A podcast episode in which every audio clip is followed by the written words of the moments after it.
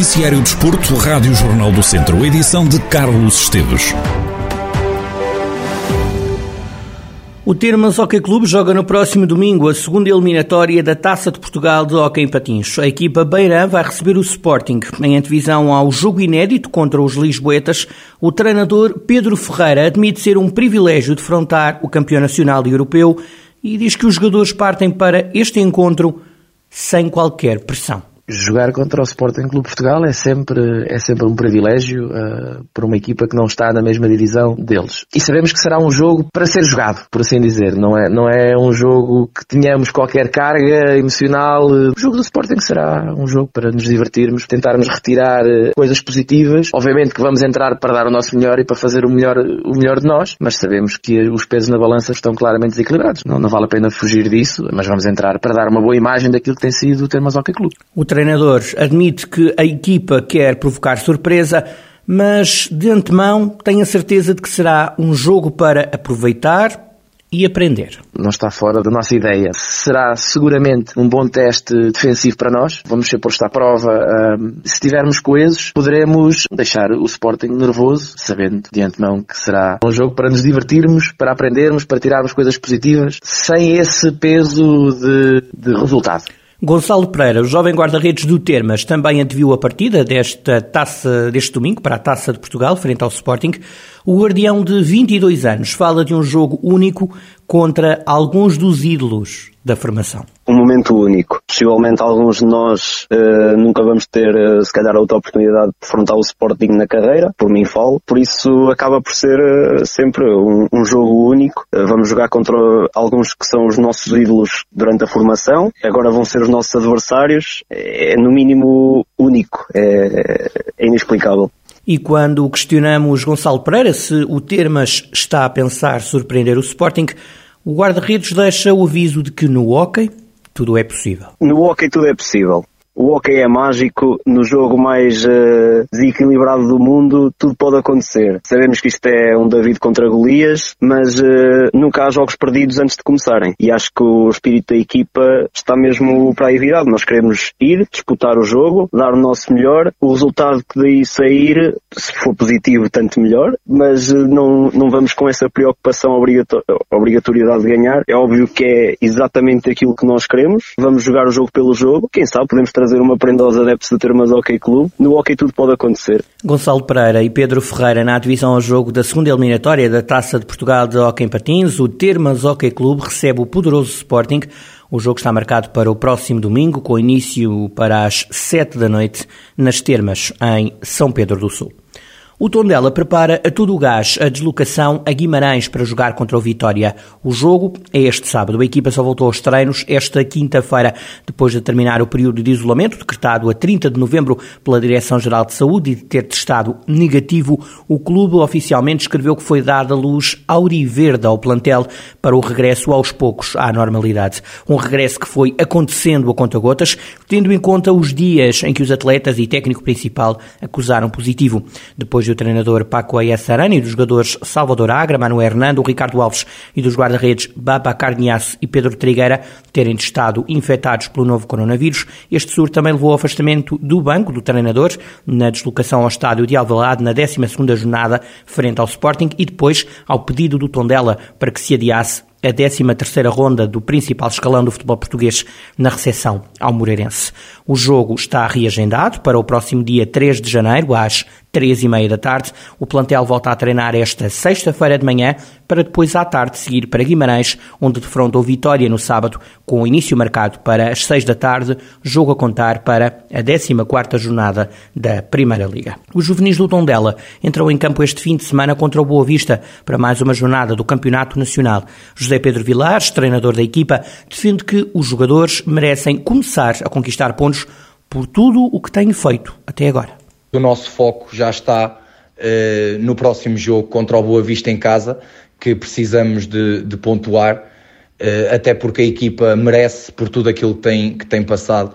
Porque mesmo com todas as contrariedades, fomos uma equipa muito aguerrida, uh, uma equipa com processos bem definidos e que, e que honrou claramente o símbolo que traz ao peito. José Pedro Vilares, treinador dos juvenis do Tondela, em declarações à Rádio Jornal do Centro a propósito do jogo deste fim de semana frente ao Boa Vista. O Viseu 2001 vai este domingo jogar a casa do Leões de Porto Salvo. Na divisão do jogo, o treinador Paulo Fernandes prevê um jogo difícil e diz que está na altura dos jogadores mais jovens entrarem em ação lesionou-se um dos nossos guarda-redes, portanto o, o, principal, aquele que neste momento é o que tem estado uh, sempre a jogar, lesionou-se e entrou um, um Marcelo, um guarda-redes muito jovem, foi a primeira vez que ele se viu nestas andanças e teve um, desempenho excelente uh, na partida. Se calhar chegou a altura agora dos mais jovens que estão uh, ansiosos por ter uma oportunidade. Chegou esse momento, agora todos, como se costuma dizer, temos que pôr a carne toda no assador. E depois vamos a, uma, a, um, a um lugar onde também nós nunca tivemos um resultado positivo. Paulo Fernandes a fazer já a antevisão ao jogo frente ao Leões de Porto Salvo.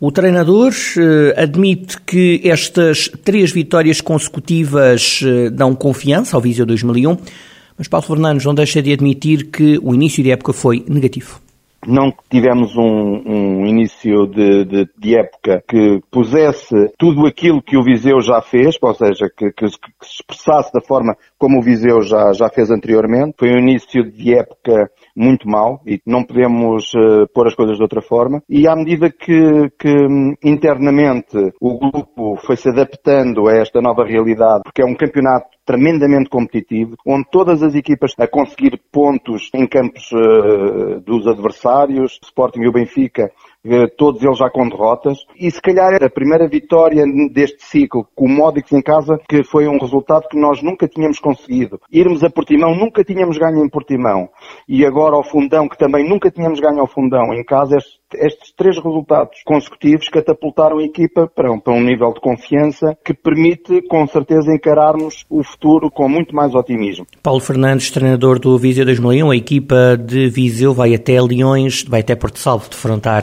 o Leões. Já são conhecidos os adversários das equipas do Distrito de Viseu na terceira eliminatória da Taça de Portugal Feminina. O, Viseu 2001 recebe a Lusitana de Lourosa, já a Casa do Benfica de Mortágua viaja até Paredes para jogar contra o Aliados de Lordelo. No caso da equipa do Viseu 2001, encontra um adversário que está dois escalões acima.